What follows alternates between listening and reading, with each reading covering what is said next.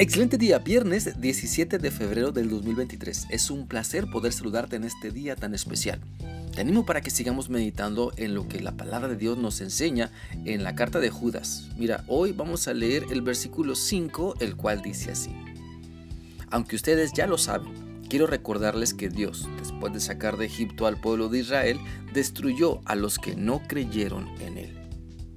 A través de este pasaje de la Escritura, Dios nos hace ver que la desobediencia y la rebelión son la antesala de la condenación.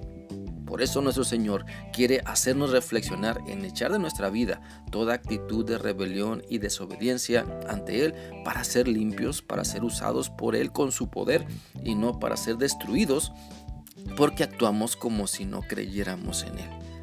Así que si ya sabemos lo que Dios pide de nosotros, entonces esforcémonos por hacer su voluntad. La Biblia dice en Deuteronomio 10, 12 al 13 lo siguiente.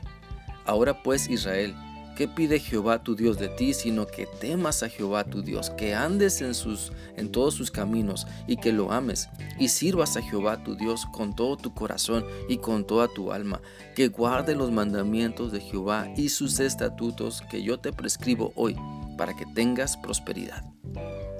Si leemos la Biblia, que sea entonces para decidir hacer lo que ella nos dice. Si vamos a estudiar y profundizar en la Biblia, entonces que sea para ser confrontados con nuestro carácter rebelde y orgulloso, para dejar que Cristo nos renueve y transforme. Y aunque la sepamos, aunque ya sepamos lo que dicen ciertos pasajes de la Biblia, no actuemos con soberbia, sino con humildad, descubriendo qué más podemos aprender, qué más podemos aplicar a nuestra vida, qué más nos dice Dios sobre nuestra necesidad de depender más de Él.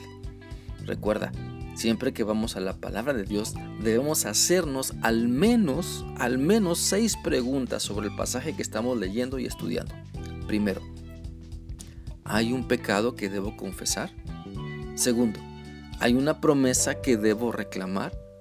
Tercero, ¿hay una actitud que necesito cambiar? Cuarto, ¿hay un mandamiento que debo obedecer? Quinto, ¿hay un ejemplo que debo seguir? Y sexto, ¿hay verdades que requiero hacer mías? Mira, dejemos entonces que nuestro conocimiento de Dios, de sus planes, de sus promesas, de toda su palabra, nos acerquen más a Él, porque le obedecemos. Porque si no vamos a la palabra de Dios para meditar en ella y después dejarnos guiar por ella, sino que nos revelamos y nos dejamos guiar por los perversos deseos de nuestra alma, nos engañamos a nosotros mismos. La Biblia dice en Santiago 1 del 22 al 25 lo siguiente. Pero sean hacedores de la palabra y no tan solamente oidores, engañándose a ustedes mismos, porque si alguno es oidor de la palabra pero no hacedor de ella, este es semejante al hombre que considera en un espejo su rostro natural, porque él se considera a sí mismo y se va y luego olvida cómo era. Mas el que mira atentamente en la perfecta ley, la de la libertad, y persevera en ella, no siendo oidor olvidadizo, sino hacedor de la obra, éste será bienaventurado en lo que hace. Entonces, la clave para no caer en desobediencia y rebeldía es mirarnos en la palabra de Dios, dejar que ella nos evalúe, dejar que Cristo nos haga nuevas criaturas, dejar que el Espíritu Santo nos transforme por completo para disfrutar todo lo bueno y todo lo que es de buen nombre que Dios ha preparado para los que le aman. Creo que nadie quiere caer en las manos de un Dios vivo que juzga el pecado, que reprende nuestra rebelión. Sin embargo, Él está esperando pacientemente a que nos arrepintamos y regresemos a Él para obedecerle, para someternos.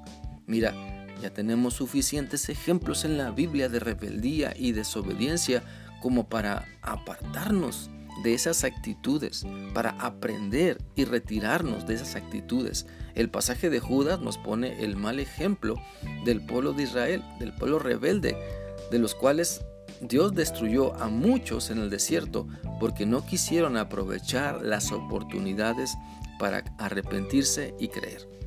Por lo tanto, no esperes a que te esté yendo muy mal para acercarte a Dios. No te esperes hasta que casi te estés ahogando en tu crisis para recapacitar y creerle a Dios.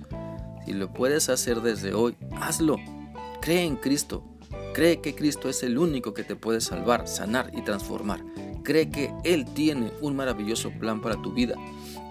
Cree que la, cree que la vida que tienes no es para nada. La vida que hoy tienes no es para nada lo mejor que puedes disfrutar, sino más bien lo mejor de tu vida lo vives en Cristo. Y si estás en Cristo, lo mejor está por venir. Espero que esta reflexión sea útil para ti y que puedas continuar meditando en lo que Dios te ha mostrado hoy. Que sigas teniendo un bendecido día. Dios te guarde. Excelente fin de semana.